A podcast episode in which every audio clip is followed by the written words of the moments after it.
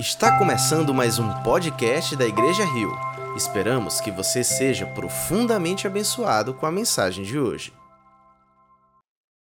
Amém, amém. Obrigado, Paulo, obrigado, Mateus. Ele continua sendo bom. Ele continua sendo Deus. Boa noite, Igreja Rio. Boa noite você que está aqui conosco no templo. E boa noite você que está aí de casa acompanhando. Eu queria dizer que para mim é uma alegria muito grande estar aqui com vocês, compartilhando algo parte de Deus. E sempre de forma muito reverente e temente aquilo que Deus quer falar com a sua igreja. Desde muito cedo eu aprendi que é, esse lugar é um lugar que devemos chegar de joelhos. O púlpito não é um lugar que devemos chegar com muita reverência e a palavra de Deus é algo que devemos falar com temor e tremor. Eu queria dizer hoje que é, não vamos ter um, uma mensagem de três pontos, é, porque é difícil narrar uma experiência. É difícil a gente narrar uma experiência. Se eu, se eu te perguntar como é comer uma pitaia, o que você me explicaria isso? Como é que se explicaria comer essa fruta estranha que às vezes tem um gosto de nada e às vezes tem um gosto? Se eu te perguntasse para explicar como foi a experiência de você tomar um banho numa cachoeira? Se eu perguntasse para você como foi a experiência de estar de frente às cataratas do Foz do Iguaçu? É difícil narrar uma experiência.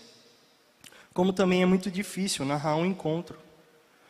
E é, essa mensagem, essa parábola que nós vamos ler juntos, é fruto de uma experiência, é fruto de uma conversa, é fruto de alguns cafés com Deus.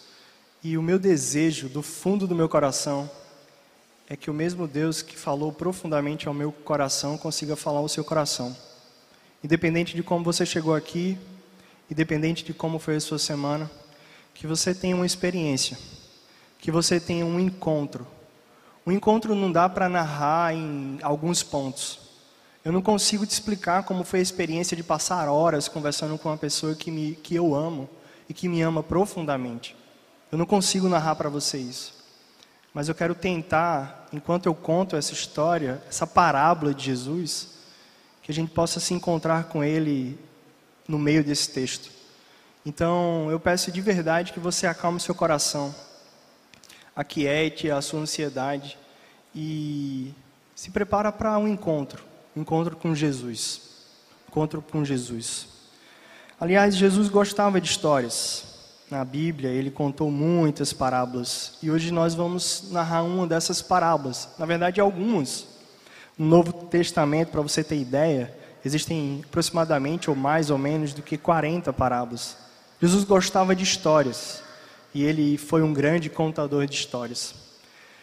Tem um teólogo que eu tenho lido recentemente, David Hansen, que ele fala que parábolas são metáforas estendidas. E metáforas são, na verdade, parábolas resumidas.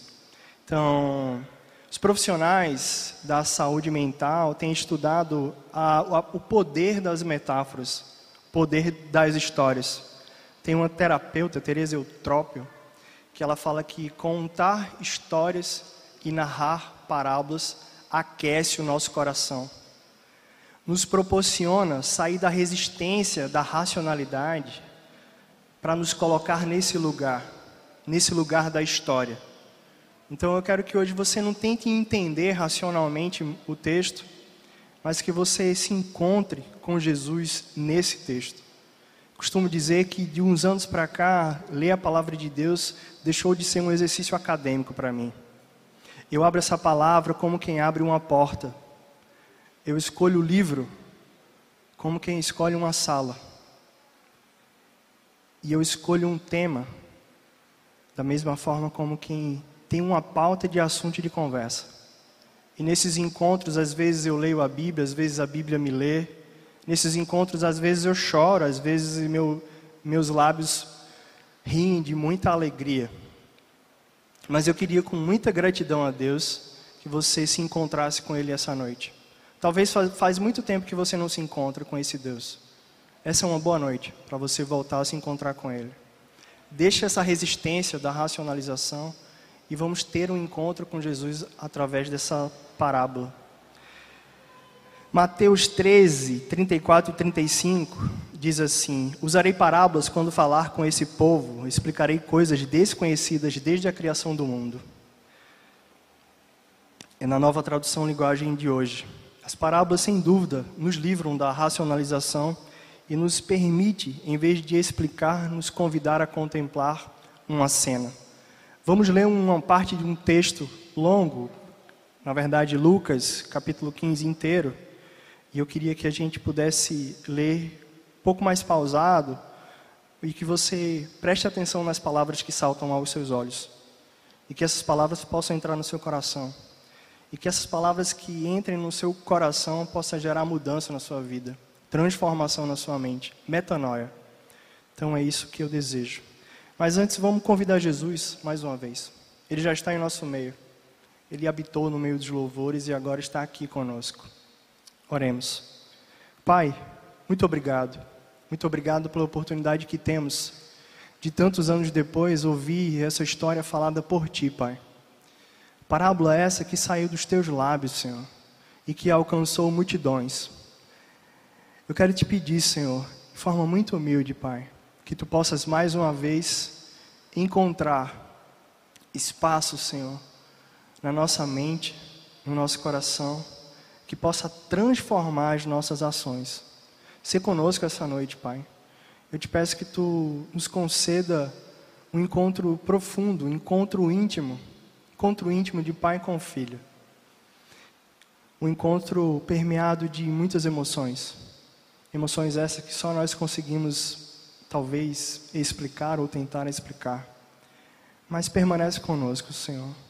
Usa-me, Senhor, apesar de quem sou e como estou.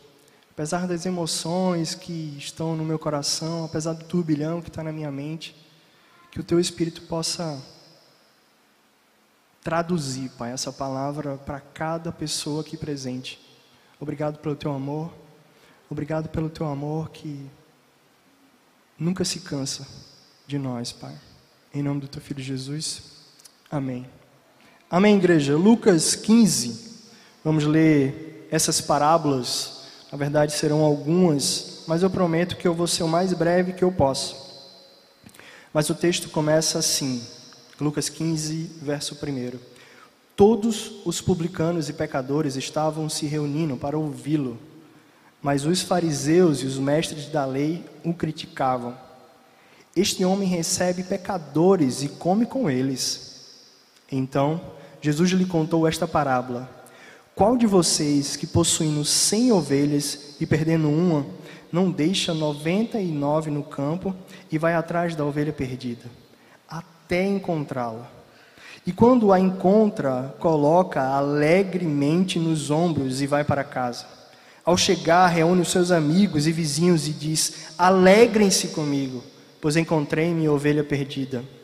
Eu lhes digo que, da mesma forma, haverá mais alegria no céu por um pecador que se arrepende do que por noventa e nove justos que não precisam arrepender-se. Ou qual é a mulher que, possuindo dez dracmas e perdendo uma delas, não acende uma candeia, varre a casa e procura atentamente até encontrá-la?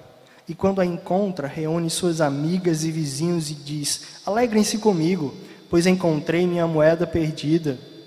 Eu lhe digo que, da mesma forma, não há alegria na presença dos anjos de Deus, que há alegria na presença dos anjos de Deus por um pecador que se arrepende. Jesus continuou. Um homem tinha dois filhos. O mais novo disse ao seu pai: Pai, quero a minha parte da herança. Assim ele repartiu sua propriedade entre eles. Não muito tempo depois, o filho mais novo reuniu tudo o que tinha e foi para uma região distante e lá desperdiçou os seus bens vivendo irresponsavelmente. Depois de ter gasto tudo, houve uma grande fome em toda aquela região e ele começou a passar necessidade. Por isso foi empregar-se com um dos cidadãos daquela região, que o mandou para o seu campo a fim de cuidar de porcos. Ele desejava encher o estômago com as vargens de alfarrobeira que os porcos comiam, mas ninguém lhe dava nada.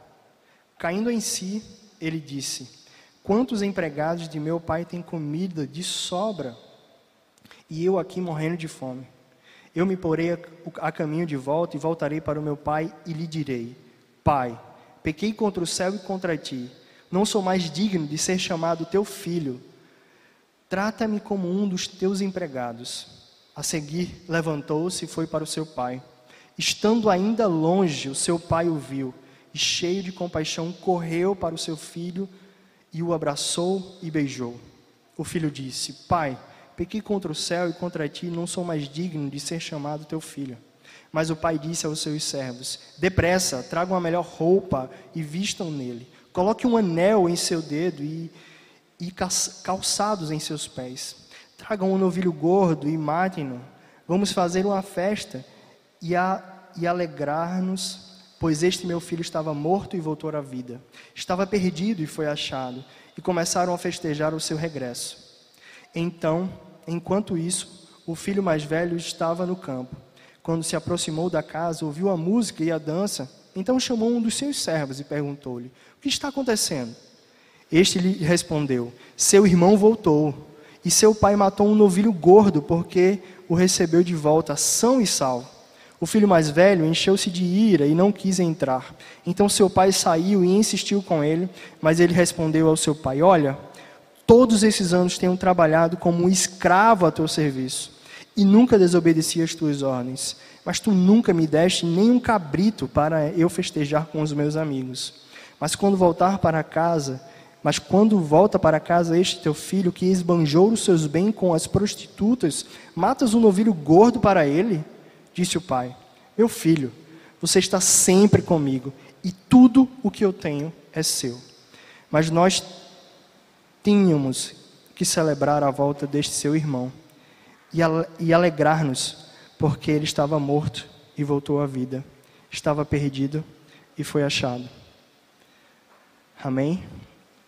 O texto é um pouco grande, mas eu não consigo dividir esse texto, porque esse texto não foi dividido para o público que ele foi alcançado na sua origem. E para entender essa parábola, esse, essa história, essa metáfora estendida de Jesus, é importante a gente entender para quem Jesus estava contando essa história. É importante a gente entender para quem ela foi direcionada. E depois que a gente entende por que, para quem ela foi direcionada, depois a gente pergunta o que foi que impulsionou essa, essa, essas histórias serem contadas para alguém. E no verso primeiro diz para a gente para quem ela foi. E o texto diz assim: Todos os publicanos estavam se reunindo ali para ouvi-lo, mas os fariseus e os mestres da lei o criticavam. Então naquele lugar tinham publicanos e pecadores. Gente que não era muito bem vista. Publicano era gente que cobrava impostos e pecadores é pecadores, todos nós somos. Mas ali também tinha os estudiosos da Bíblia, os fariseus, aqueles que achavam que toda a autoridade de Deus estava sobre eles. E esse era um público que Jesus muitas vezes falava e entrava em conflito e criticava. Então, os, na verdade, os destinatários dessa mensagem são essas pessoas.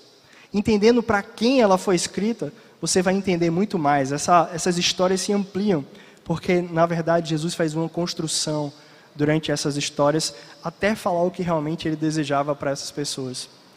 Então, eu queria convidar vocês para, junto comigo e junto com Jesus, entender o que Jesus está falando nessas três histórias para essas pessoas. E talvez você se pergunte o que foi que impulsionou Jesus falar essa história. E no verso primeiro ainda diz assim: os fariseus e os mestres da lei o criticavam. A crítica desses homens da lei fez, fez Jesus contar essa parábola para eles. E a indagação que eles fizeram, talvez estimulou Jesus ainda mais para dizer assim: não apenas uma, mas três ou quatro histórias eu vou contar para vocês, para que vocês entendam para quem eu vim e por que eu vim. E a indagação que eles fazem: este homem recebe pecadores e come com eles. Talvez você não entenda a profundidade disso, mas na cultura judaica, convidar uma pessoa para jantar é a mesma coisa que você dizer para ela: você é uma pessoa íntima da minha relação. Você tem parte comigo. eu quero ser o seu amigo. Era a mesma experiência. Então, comer com pecadores e publicanos era Jesus dizendo assim: Eu também os amo, vocês são os meus amigos. E através dessa relação, talvez vocês se arrependam. E se vocês forem os meus filhos, se arrependerão. Então, essa parábola foi para esse público, e o que instigou Jesus a falar isso aí foi essa indagação, na verdade, essa crítica que os fariseus e os mestres da lei fizeram para Jesus. E Jesus começa contando a, primeira parábola das ovelhas perdidas. Na verdade, da ovelha perdida e as 99 que ficam no seu pasto.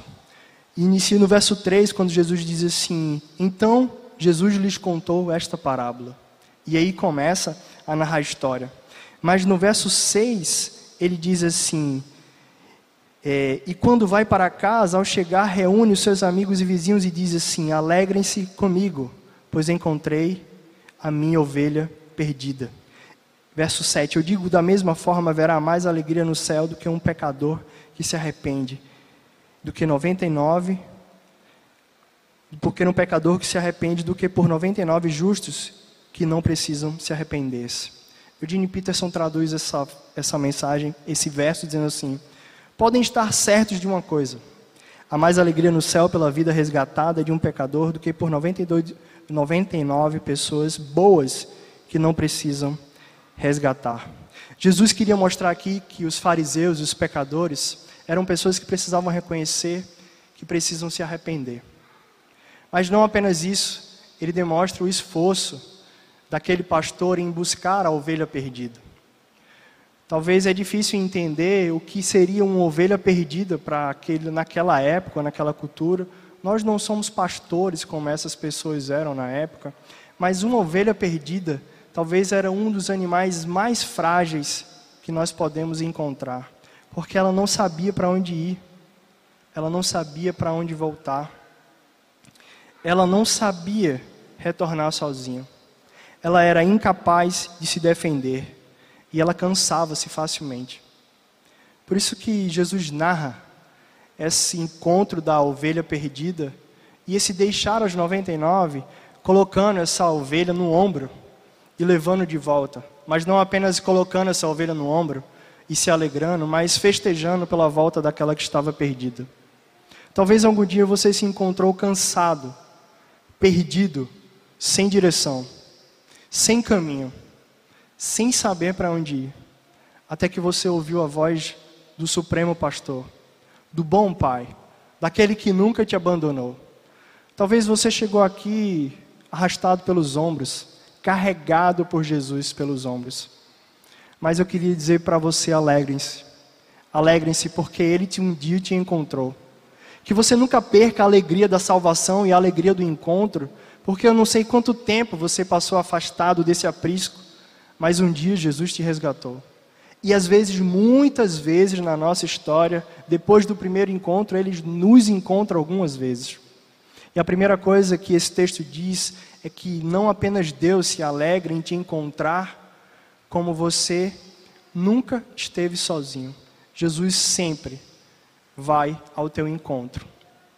Então, alegrem-se, pois Deus foi incansável e Ele é incansável para encontrar os seus filhos e filhas que talvez estejam perdidos e precisam ser encontrados. Mas a parábola não acaba aí. A, pará a, a parábola segue e com um simples ou ele continua. O verso 8 diz assim: Ou qual é a mulher que possuindo dez dracmas e perdendo uma delas não acende uma candeia? Varre a casa e procura atentamente até encontrá-la. E quando encontra, reúne suas amigas e vizinhas e diz: Alegrem-se comigo, pois encontrei a minha moeda perdida. Eu digo que da mesma forma há alegria na presença dos anjos por um pecador que se arrepende. Talvez seja mais difícil entender um exemplo de um Deus que vai lá ao meu encontro e me resgata e me coloca nos ombros. Eu nunca vi essa cena e para mim também é um pouco difícil. Mas Deus quer insistir porque Ele faz um ou talvez ali não tivesse alguns pastores, mas tivessem pessoas que têm posses ou alguma coisa de valor. E ele diz assim: Olha, eu não só vou ao encontro, mas eu acendo uma luz na escuridão para te encontrar. Eu não sei na escuridão que Deus te encontrou, mas eu sei na escuridão que eu fui encontrado. Mas eu queria te dizer que Deus acende a luz. Deus acende a luz e nos encontra. Não importa o tamanho da escuridão, não importa quão escuro seja o lugar que nós estamos, não importa quão difícil seja o lugar, Deus vai varrer até te encontrar. Não importa quanto tempo passe, mas você será encontrado por Deus. Eu não sei aonde ele te encontrou, eu não sei a luz que ele acendeu, mas eu posso te afirmar que você foi encontrado. E muitas vezes perdemos essa alegria do encontro. Perdemos a alegria do encontro de Jesus. A gente esquece da escuridão e das trevas que Deus nos encontrou. Mas fomos resgatados das trevas para o reino do Filho do seu amor. Quão bom é ser encontrado por Jesus. Ele acende a luz e, como pastores e conselheiros, muitas vezes pastorear é habitar na dor alheia. E habitar na dor alheia é a mesma coisa que entrar no quarto escuro da sua alma e acender a luz de Jesus e dizer assim: Ele chegou. Eu não sei te responder, mas eu convidei quem pode te ajudar. A luz de Cristo chegou na tua história. Eu não sei por onde você andou, eu não sei qual é a mazela da sua vida, eu não sei como você está, eu não sei as consequências da pandemia na sua vida. Eu não sei quantos lutos você está passando. Os lutos não apenas são as perdas de pessoas, mas são as inúmeras perdas que estamos vivendo. Tem uma, tem uma terapeuta que diz: estamos vivendo numa época de multi-enlutamento, escuridão da alma. Eu olho para a luz e não consigo encontrar. Mas eu quero dizer que Jesus chegou e acendeu a luz. Ele chegou e acendeu a luz. Eu não sei aonde você está. Eu não sei o quanto você quer se esconder. Mas Ele está varrendo para te encontrar. Ele está varrendo para te encontrar e Ele não vai sossegar. Eu não sei o quanto você está se escondendo. Eu não sei há quanto tempo você está fugindo. Mas Jesus está limpando os entulhos da tua alma. Jesus está limpando as mazelas que te fazem enxergá-lo face a face e se alegrar com esse encontro. Alegre-se porque um dia você foi encontrado, mas alegre-se de novo, porque a luz dele voltou a acender na sua vida. Hoje Jesus está acendendo a luz de muitas pessoas. Hoje Jesus acendeu uma luz na minha vida. Hoje eu fui encontrado mais uma vez por esse texto. Hoje Deus me encontrou mais uma vez. Que a gente seja encontrado todas as vezes que precisarmos. Que quando nós estivermos na noite escura da alma, ah, quanto eu tenho noites escuras da minha alma. Que eu sempre sinta a luz de Jesus. E mais, que Deus levante pessoas para acender a luz que muitas vezes eu não tenho nem força para acender. Que Deus levante homens e mulheres corajosos para acender a luz para encontrar Jesus. Outra coisa, talvez você sinta que a alegria do encontro para os amigos é pouco, os anjos se alegraram porque Jesus te encontrou. Alegre-se, porque o céu ficou em festa desde o encontro contigo e talvez ele esteja em festa hoje, porque você está se sentindo tão distante. Talvez você não esteja se fazendo encontrado, mas Deus está te encontrando. Deus está te encontrando de novo. E Ele não cansa de nos encontrar. Ele não cansa de nos encontrar. Ele não desiste de nós. Ele não desistiu de mim. Ele não desistiu de você. E ele continua. Mas aí a parábola continua, e agora não são mais uma proporção de 99 para 1, de 10 para 1. Jesus, na verdade, estava tentando quebrar o duro coração daqueles fariseus. Jesus estava contando metáforas para aquecer o coração daqueles homens que já não sentiam a alegria do encontro acabou, eu estou cansado. Eu estou cansado, eu não encontro mais, eu não choro na presença de Deus. Faz tempo que eu não me encontro com Ele. Faz anos que eu não sinto a alegria que eu senti na minha conversão. Sábado passado a gente estava no acampamento da Rio, Cais, louvado seja Deus por aquele lugar. Foi o primeiro acampamento que eu servi Foi o primeiro acampamento que eu servi no Voz da Rua que se tornou igreja. E meus olhos marejaram de água porque não apenas adolescentes foram encontrados naquele lugar, mas Deus me encontrou. Mais uma vez Deus me encontrou naquele lugar. E lá estava eu, tantos anos depois, pintando aquele quarto, que vai encontrar tantas pessoas. Tantas pessoas. Naquele quarto escuro, que muitos jovens confessaram seus pecados, e a gente acendeu a luz de Jesus para eles. Eu fui encontrado novamente. Eu fui encontrado novamente. Talvez hoje você precisa se encontrar de novo. Alegrem-se com os encontros de Jesus na sua vida. Alegrem-se com os encontros de Jesus na sua vida. Mas a, parábola continua, a história de Jesus, a história que Jesus está narrando para essas pessoas, pecadores, publicanos, fariseus e mestres da lei, ela continua. Na verdade, Jesus estava só aquecendo o coração daquelas pessoas. Porque é muito fácil olhar para uma ovelha perdida e se alegrar com sua volta. É muito fácil se alegrar com alguma coisa que está perdida e a gente encontra. Vamos combinar, gente. Quem não se alegra quando encontra alguma coisa que estava perdida? Quanto a gente não se alegra com uma coisa que estava perdida? Se a gente se alegra com uma coisa que a gente perdeu, quanto mais no encontro com Jesus. Estamos perdendo a alegria do encontro. A gente está perdendo a alegria de se encontrar com Jesus. A gente está perdendo cada dia mais a alegria de se encontrar com Ele. Verso 11: Jesus continuou.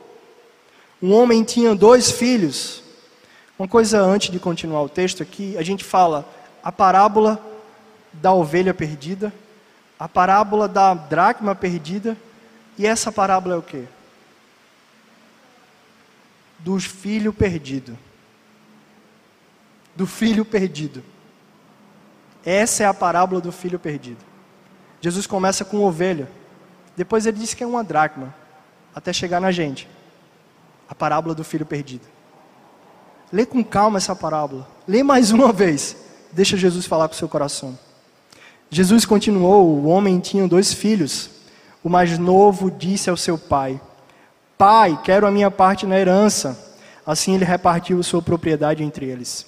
Não muito tempo depois, o filho mais novo reuniu tudo o que tinha e foi para uma região distante. Depois e lá desperdiçou os seus bens vivendo irresponsavelmente. Depois de ter gasto tudo, houve uma grande fome em toda aquela região. E ele começou a passar necessidade. E por isso foi empregar-se em um dos cidadãos, com um dos cidadãos daquela região que mandou para o seu campo a fim de cuidar de porcos. Nota para essa palavra aqui. Ele desejava encher o estômago com as vargens de alfarrobeira que os porcos comiam, mas ninguém lhe dava nada. Caindo em si, ele disse: Quantos empregados de meu pai têm comida de sobra e eu aqui morrendo de fome? Eu me porei a caminho e voltarei para o meu pai e direi a ele: Pai, pequei contra o céu e contra ti, não sou mais digno de ser chamado teu filho. Trata-me como um dos teus empregados. A seguir levantou-se e foi para o seu pai.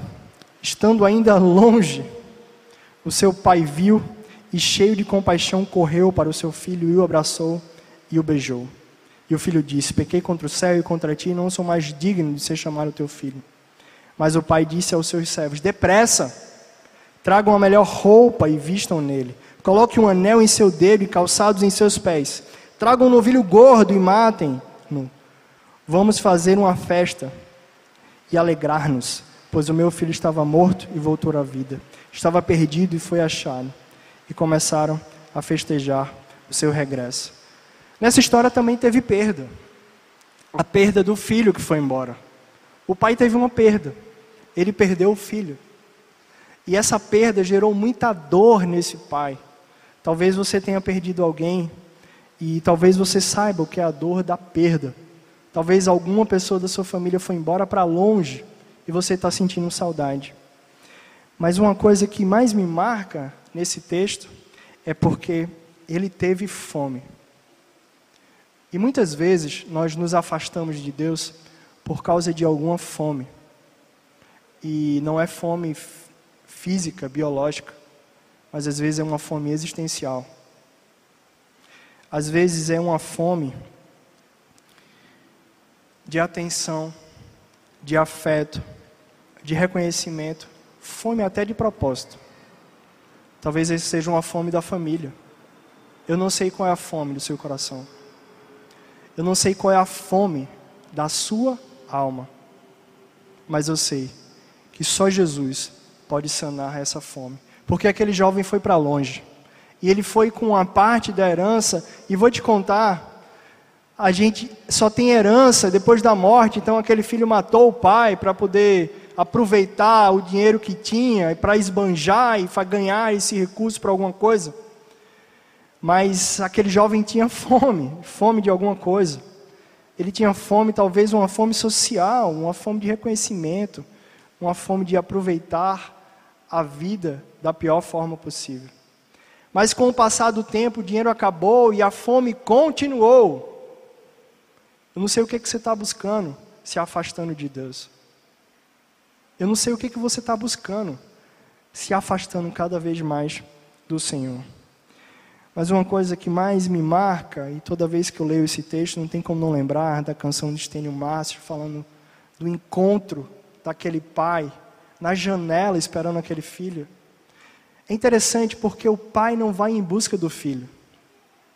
Isso me intriga muito, porque talvez fosse meu filho, eu não ia cansar de procurá-lo. Mas esse é o espaço que algumas vezes Deus nos dá para que a gente possa refletir naquilo que estamos fazendo. Deus nunca te abandonou. Ele está à porta, esperando para um encontro. O problema é que a gente não cai em si, como esse jovem caiu. Talvez hoje seja a noite de cair em si e ver aonde nós estamos errando, onde a gente está querendo sanar a nossa fome. Só sabe o valor desse abraço quem já se sentiu sujo perdido, cansado, envergonhado, culpado, pecador e réu confesso. Só sabe o poder desse abraço quem um dia se sentiu tão sujo que disse assim: Eu não sou mais digno de ser chamado teu filho. Eu prefiro ser teu empregado porque eu sou sujo, pecador, eu não sou digno de fazer parte da sua família. O que mais me encanta é que o filho que estava voltando não conseguiu nem chegar. O pai correu e abraçou. Rubem Alves, narrando esse texto, ele fala, ele faz uma licença poética, e como eu gosto de ler Rubem Alves, ele fala que no abraço do pai com o filho, o pai disse assim: eu não somo os teus débitos. Eu não somo os teus débitos. Eu não somo os teus débitos. Eu não somo os teus débitos. Mas para ouvir essa voz e ter esse abraço, é preciso cair em si e se arrepender. A vergonha de se sentir sujo é para poucos, mas a alegria desse encontro é como você ser abraçado pela graça. A graça é algo até fácil de falar, mas difícil de entender. É difícil de entender a graça até a gente se experimentar o poder resgatador dessa graça. Impacta porque depois desse abraço de graça, o pai pede roupa. Tragam-me roupa. Fiquei imaginando, eu sujo voltando, olhando para a roupa do meu pecado, aquilo que me trazia lembrança da dor. E Deus diz assim: arranca fora, filho, arranca fora, vestes novas, vestes brancas, novo. Não só foi isso, não. Ele te deu um anel. Deixa eu te contar um negócio. Eu aprendi depois de muito velho, mas eu quero que o meu filho aprenda muito novo. Um filho nunca deixa de ser filho. Um filho nunca deixa de ser filho. ele perde a intimidade. Ele perdeu foi a intimidade. A intimidade de estar com Deus, com o Pai, nessa relação amorosa, maravilhosa. Ele calça os pés, ele calça os pés. Ele sabe que você está cansado, eu estou cansado. Eu estou cansado. Cansado. Talvez você esteja como eu, cansado. Talvez não dá para administrar. Eu estava ouvindo um áudio de Mateus, ele nem sabe, contando a rotina dele, que foi bem cedo para João Pessoa, que ia chegar aqui na hora do culto. Compromisso. Ele deve estar tá cansado. Poliana deve estar tá cansada. Teve que dar conta da casa, da filha, do trabalho, cansada. Mas estão aqui, compromisso. Talvez você esteja cansado como eu, trabalhando mais de 12 horas por dia, tendo que se dividir com a casa, com o trabalho, com o ser pai, estar em família, cuidar de pessoas, aconselhar a gente, tocar uma fonte, ouvir histórias difíceis.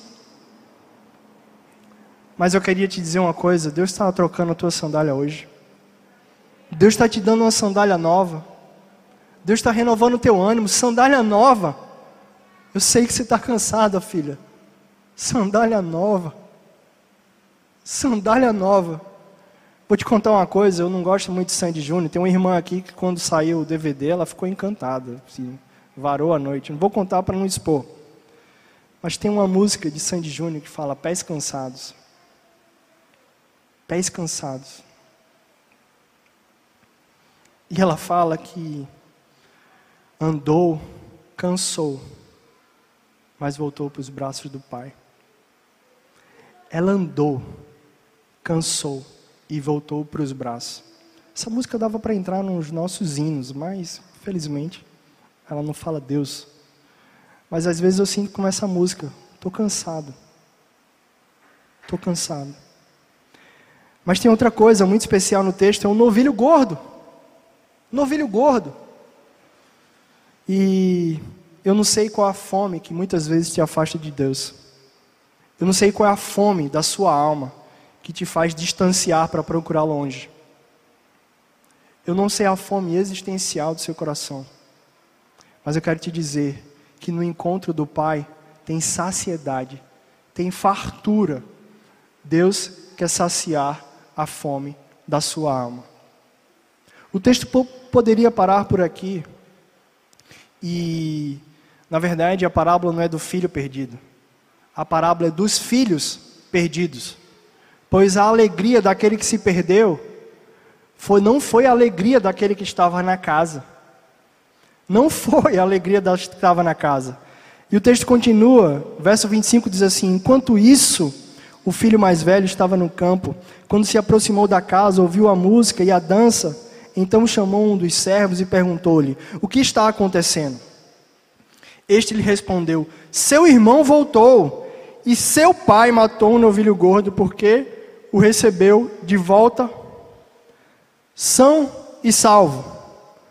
O filho mais velho encheu-se de ira e não quis entrar, então seu pai insistiu com ele, mas ele respondeu ao seu pai: Olha, todos esses anos tenho trabalhado como um escravo ao teu serviço, e nunca desobedeci às tuas ordens. Mas tu nunca me deste nem um cabrito para festejar com os meus amigos. Mas quando volta para casa esse teu filho que esbanjou os teus bens com as prostitutas, matas um novilho gordo para ele? E aí o pai diz: Meu filho, meu filho,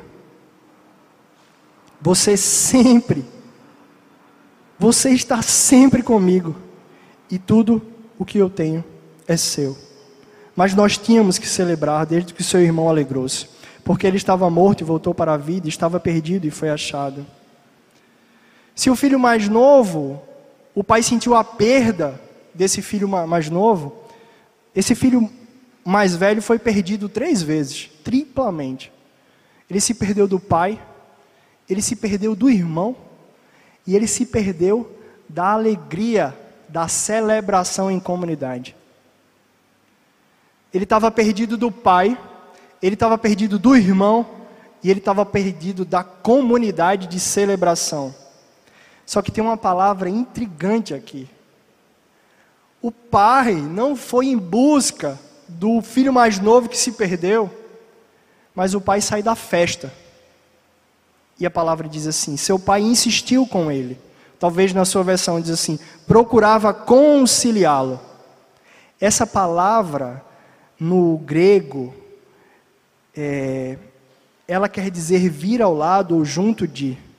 Mas esse verbo, antes de ser usado nessa palavra, ela foi usado para a palavra paráclitos, Espírito Santo. Talvez você esteja cansado, inclusive, do serviço. Eu já me senti cansado do serviço. Teve uma época que eu estava trabalhando numa organização cristã que eu tinha que visitar no mínimo quatro igrejas por domingo. E, inclusive, eu tinha que vir para a nossa igreja porque eu precisava servir na FUNASE, precisava servir em algumas ações, e a ação começava na sexta. No sábado a gente organizava, e no domingo era visitar a igreja e ir para a ação. E eu estava cansado. Cansado de fazer algo que mais me alegrava. Eu cansei. Eu cansei. Mas aí esse Deus e o seu Espírito Santo me encontrou no caminho. Ele insistiu comigo. E eu quero que ele insista com você hoje. Talvez você precise que Deus insista um pouquinho com você. Talvez você perdeu a alegria do seu encontro e dos outros que são encontrados. Talvez ouvir outras pessoas já te faça perder a paciência. Talvez entrar na escala já te dá agonia. Mas deixa eu te falar, só está começando. Só está começando, tem muito trabalho. Tem muito trabalho. Mas a gente só não cansa se a gente entender uma coisa. O que eles perderam, na verdade, a maior perda dessas pessoas foi a intimidade com o Pai. E louvado seja Deus, porque depois dessa experiência um pouco traumática para mim, eu descobri que Deus não era meu patrão. Eu já não te chamo de servos, mas de amigos. Porque tudo que o Pai compartilhou, eu partilho convosco. Deus não é teu patrão, Ele é teu Pai. Que nessa relação amistosa te chama para servir com Ele. A igreja é dele, a missão é dele, o privilégio é nosso de ser servos e servas junto ao Pai. A esse Pai maravilhoso disse: Pai, meu filho, você está sempre comigo e tudo que eu tenho é seu. Você está sempre isso na minha vida. Eu estava por volta de duas horas da manhã lendo essa mensagem, tentando entender de Deus, o que era que Ele queria falar comigo. E confesso que os olhos já estavam cansados, porque pai, esposo, profissional, a gente só contra a madrugada para gastar tempo com Deus. Segundo um amigo meu pentecostal, de madrugada o trânsito é menor. Então, que bom. Mas depois que eu li esse texto, já tinha lido alguns comentários e estava um pouco emocionado. A porta do quarto do meu filho abre, ele chorando. E meu filho, ele faz duas coisas de madrugada. A primeira delas, ou ele chora pedindo comida, ou ele vem até o nosso quarto e deita na nossa cama. Mas nesse dia ele não, ele não chorou pedindo comida. E ele nem correu para o quarto. Ele saiu da porta e começou a chorar e parecia que ele estava com medo. E eu confesso que eu não pensei muito, eu corri, pulei da cadeira, abracei ele forte assim nos meus braços e coloquei ele na cama de volta e deitei com ele cheirei a cabeça dele e fiquei um pouquinho deitado porque eu estava cansado. E quando eu já estava quase adormecendo, Deus falou para mim: É isso, filho. Agora você entendeu. É nos meus braços que você tem que estar. Eu não sei o medo que você tem, eu não sei o quão cansado você está. Eu não sei se você está igual a esse filho mais velho, resmungando. Não sei se você está igual a esse filho mais novo, longe de mim. Mas é nos meus braços que você tem que estar. Eu comecei a chorar e eu abraçava ele mais forte. Ele adormeceu. Ele não estava com fome. Ele queria os braços do Pai. E eu agradeci, fechei as coisas, guardei os livros, pedi perdão a Deus. Disse: Tá bom, Pai, eu não consigo nem escrever mais nada. Obrigado. Porque sendo pai, eu estou entendendo muito mais o que é ser filho. Obrigado, Senhor, pela experiência de dependência. Obrigado, Senhor, porque tantas vezes na madrugada, chorando e com medo, eu encontro os teus braços. Obrigado, Jesus, pela alegria do encontro. Obrigado, Senhor, porque tu se encontrasse na minha história. Obrigado porque tu me resgatasse, me colocasse no ombro, no lamaçal do pecado, Senhor. Obrigado, Deus, porque tu me encontrasse sujo, pecador, envergonhado, e tu me desse vestes novas colocasse o anel do meu dedo e me chamasse de filho, filho amado. Eu estou cansado, Deus. Tu tem me dado novas sandálias. Obrigado, Senhor, porque a minha alma tem sido alimentada na tua palavra, Jesus.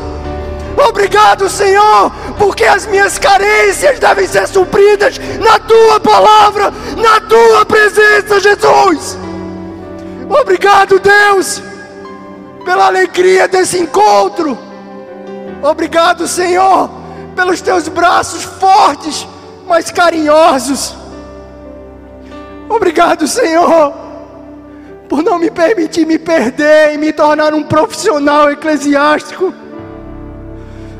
Obrigado, Senhor, porque eu quero, como aquela mulher, adorar servindo e servir adorando. Senhor, que seja eu a parábola viva que aponta para ti, Jesus.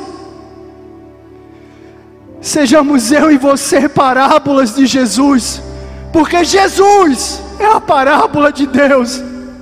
Parábola não tem história bonita, mas sempre tem um final remidor, restaurador e reconciliador. Deixa eu te falar uma coisa. Talvez você já tenha experiência de ser pai ou de ser mãe. Mas o final da história desse filho não fala qual é a herança que ele teve. Mas eu sei a herança que eu quero deixar para meu filho. E qual é a herança que você quer deixar para o seu filho? Como terapeutas, eu tenho atendido famílias, homens e mulheres sozinhas porque homens não têm assumido o papel de pai. Seu filho precisa de você, do seu abraço, da sua referência, da sua disciplina, do seu não. Para de dar a responsabilidade que é sua para o seu filho. Seja homem, seja pai. Tem tanta criança na rua porque não tem pai. Mulheres sozinhas, sobrecarregadas, porque homens acham que ele é homem e não tem que assumir o papel de pai. Seja pai. Se você não teve uma referência de pai, aprenda com o pai do céu. Ele te abraça, ele te sara, ele te limpa, ele te chama de filho. Seja filho e seja pai. Obrigado, Senhor, por redimir a minha história. Obrigado por redimir a minha experiência de paternidade. Que eu seja uma parábola não bonita e não perfeita, mas uma parábola de Jesus para esse menino que cresce que naquele acampamento, cada um e cada um que vai servir seja a parábola de Jesus. Porque a nossa sociedade carece de referência, de homem, de mulher, de pessoas redimidas em Jesus. Pai, obrigado, muito obrigado pela experiência do encontro e não pelo entendimento sem vida cognitivo que não restaura a minha história. Para de ler esse livro querendo entender o que é experiência. Se encontra com o Pai. Mas eu vim para cá hoje com algo muito forte no meu coração. Muito, muito forte no meu coração.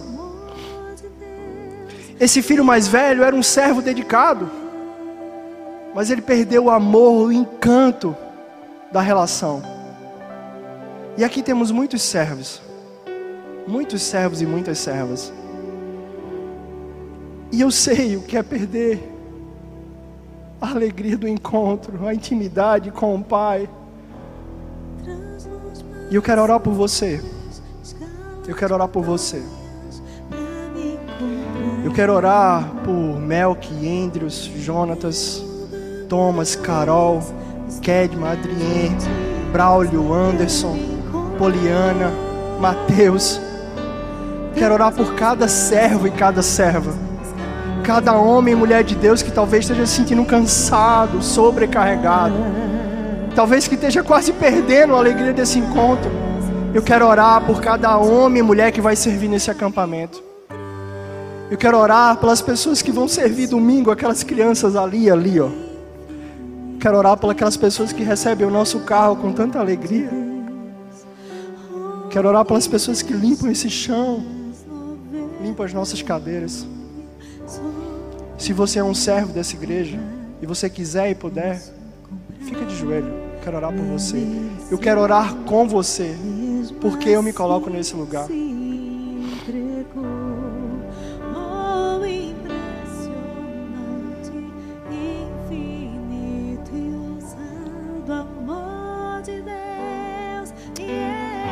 Pai,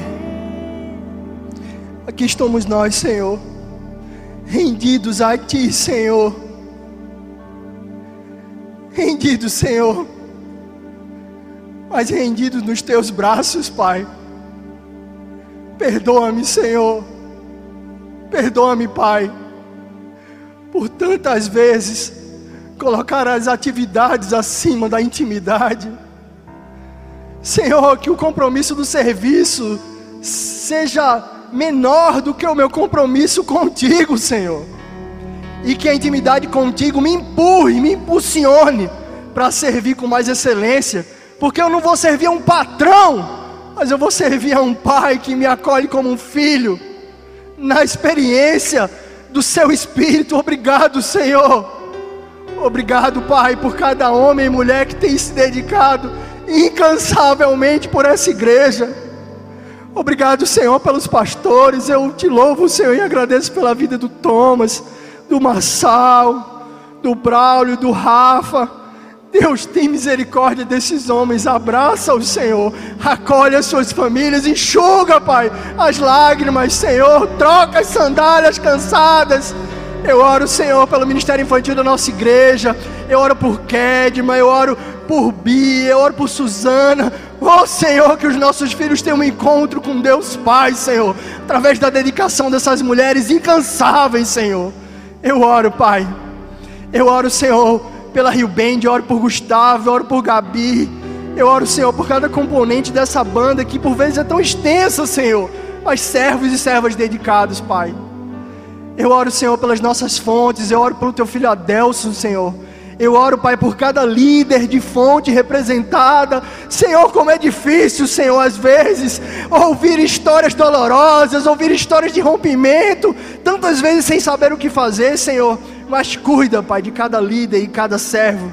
Eu oro pelo presbítero Pedro, Senhor, acolhe teu filho cansado. Ajuda o Senhor, ajuda o Senhor. Tem misericórdia dele, Pai. Oro por Renata, eu oro por Elton, por Suzana. Deus, eu oro pela liderança dessa igreja, Pai.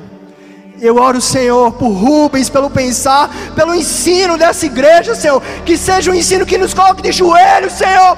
Que nos ensine a orar, Jesus. Eu oro pelo ensino dessa igreja, Senhor. Tem misericórdia de nós. Cuida do teu filho, Senhor. Tem misericórdia de nós, Senhor.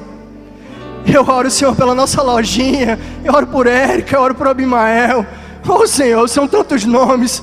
Mas obrigado pela dedicação, Senhor, de homens e mulheres incansáveis. Incansáveis, Senhor, incansáveis, Senhor. Muito obrigado, Senhor. Eu oro, Pai, por cada um e por cada uma. Não me permite, Senhor, esquecer nenhum só nome, Senhor. Mas acolhe-nos, Senhor. Acolhe-nos, Senhor, filhos e filhas tuas eu oro, Pai, pela comunicação. Eu oro, Senhor, pela nossa mídia. Eu oro, Jesus. Eu oro sim, Senhor. Eu oro por Marcelo, eu oro por Igor. Ah, Senhor, cuida dessa família, Senhor. Cuida dos seus filhos. Tem misericórdia deles, Senhor. Oh, Senhor, eu oro por Anderson, Deus. Cuida dele, Pai, servo tão dedicado que te ama com o serviço e te serve amando. Quanta dedicação, Senhor, quanta fidelidade. Cuida deles, Senhor. Cuida deles, Senhor. Eu oro, Pai, por Natália, eu oro pelo Voz na Rua, eu oro, Senhor, pelo Rio Social, eu oro por cada líder de ação. Cuida, Senhor, protege, tem misericórdia deles, Pai. Eu oro por Sinésio, Senhor. Cuida do teu filho amado, Senhor. Cuida dele, Jesus. Tem misericórdia, Senhor, de nós. Não sabemos o que fazer tantas vezes, Senhor mas estamos rendidos aqui na tua presença, clamando pelo teu abraço, Senhor. E como pastor nos protege, nos direciona, Senhor. Que a tua vara nos proteja, mas que o teu cajado nos direcione, Jesus.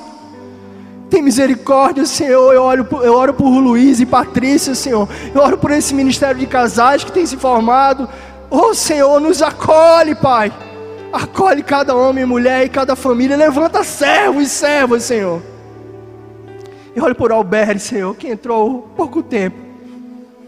Cuida dele, Senhor, mas que ele seja um instrumento teu naquele acampamento. Ah, Senhor, que ali seja um lugar de cura, cais, um lugar de repouso, um lugar de pausa, mas um lugar de restauração, um lugar de colocar as cargas pesadas e colocar as cargas leves que são tuas. Deus, muito obrigado, Senhor, por essa noite.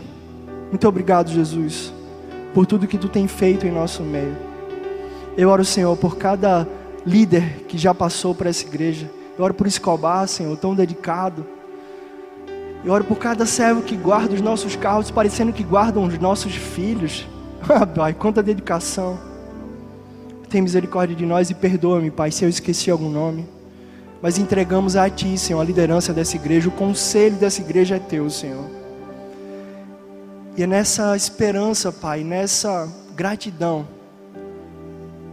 que eu te peço que o Teu Espírito possa acolher essa palavra em nós, Senhor. Muito obrigado, Jesus. Em nome do Teu Filho. Amém. Se você foi abençoado por essa mensagem, compartilhe com alguém, para que de pessoa em pessoa alcancemos a cidade inteira.